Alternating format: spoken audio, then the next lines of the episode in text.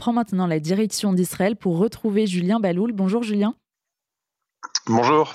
Et ce matin, vous nous parlez de Shlomo Artzi, hein, une véritable légende de la musique israélienne. Et depuis euh, le début de la guerre, il incarne d'une certaine manière un rôle de consolateur national. Oui, consolateur national, c'est d'ailleurs euh, un peu lui-même qui s'est donné ce titre. Il a dit, euh, on lui a demandé euh, c'est quoi votre rôle dans cette guerre, il a dit je suis consolateur. Et en fait, moi, Marty, quelques, quelques mots d'abord sur lui, hein, pour ceux qui le connaissent pas, s'il y en a encore qui ne le connaissent pas. Il, est né peu de temps après la création de l'État d'Israël, en 1949. Donc, il a quasiment accompagné toute l'histoire d'Israël. Il a une carrière qui date maintenant d'il y a plus de 50 ans. Ça fait, il a fêté ses 50 ans de carrière il y a quelques années. Et il est depuis, je crois, maintenant, le début des années 90 à guichet fermé, tous ses concerts à guichet fermé depuis plus de 30 ans. Et euh, Dieu sait qu'il en donne des concerts euh, tout le temps, l'été, l'hiver, euh, dans des, dans des parcs, dans des, dans des, dans des salles, dans des plus petites. À chaque fois, c'est à guichet fermé. Donc, c'est un succès qui se maintient. Euh, Shlomo Arti a vraiment accompagné, je vous disais, toute, l'histoire d'Israël. Euh, il est associé avec euh, beaucoup de périodes difficiles. Il avait chanté déjà pour les soldats pendant la guerre de Kippour. il avait beaucoup chanté également après la mort d'Israël Rabin. Il avait représenté Israël au début des années 70 à l'Eurovision. Vraiment, il avait accompagné toute cette histoire.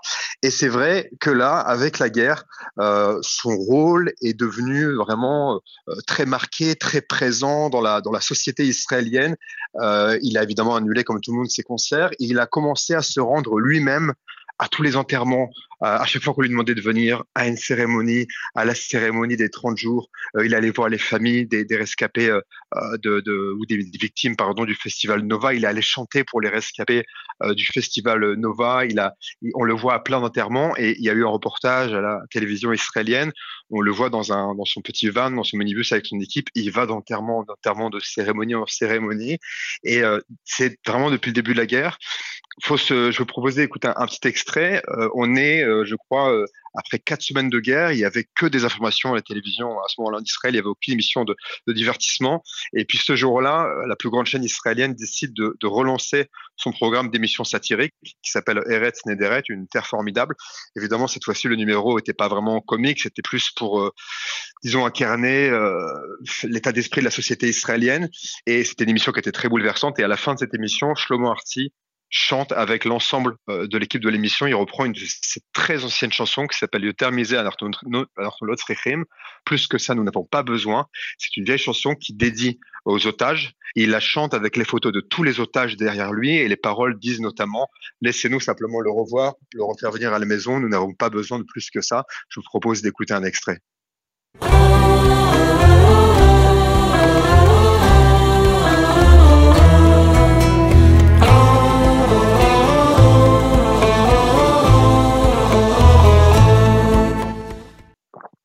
Et la popularité de Shlomo Arti ne repose pas que sur son passé. Julien, il continue encore aujourd'hui de publier euh, de nouvelles chansons qui font écho à l'actualité.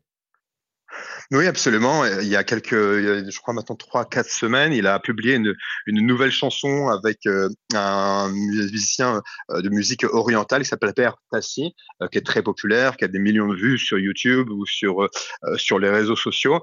Et ils ont publié ensemble une chanson qui s'appelle Nar Admaot, un fleuve de larmes, qui fait évidemment écho à l'actualité, où il dit sur les fleuves de larmes, nous sommes tous euh, des, prophètes des, pleurs.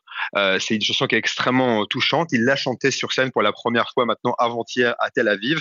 Euh, la chanson s'est hissée rapidement en tête, ou en tout cas dans le top 5 des chansons les plus diffusées à la radio israélienne.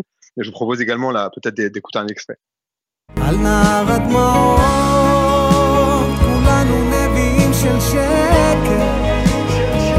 מספיק מילים בודדות זה להפיל עולם שלם Voilà, donc pour, cet extrait euh, musical qui je une chanson qui est, est, extrêmement populaire et qui montre, si vous voulez, encore une fois, comment Shlomo Arti, après plus de, de 50 ans de carrière, arrive à incarner l'état d'esprit de la société israélienne, arrive à percer vraiment le sentiment de la société israélienne. Et pour être allé à, plusieurs de ses concerts, notamment deux depuis le début de la guerre, dont un avant-hier, euh, à chaque fois, donc il dédie des chansons aux soldats qui ont été tués, il met des photos des soldats tués euh, à l'écran, il fait venir des familles de soldats ou des victimes du, 7 octobre à qui rend hommage avec toute la, foule qui se tient debout, qui les applaudit. Et il termine à chaque fois son concert, donc depuis le début de la guerre, avec la chanson dont on a parlé tout à l'heure, Yoter Misé avec les photos de tous les otages à l'écran et pour vraiment rappeler le sort des sous-otages pour lesquels il reste vraiment extrêmement mobilisé.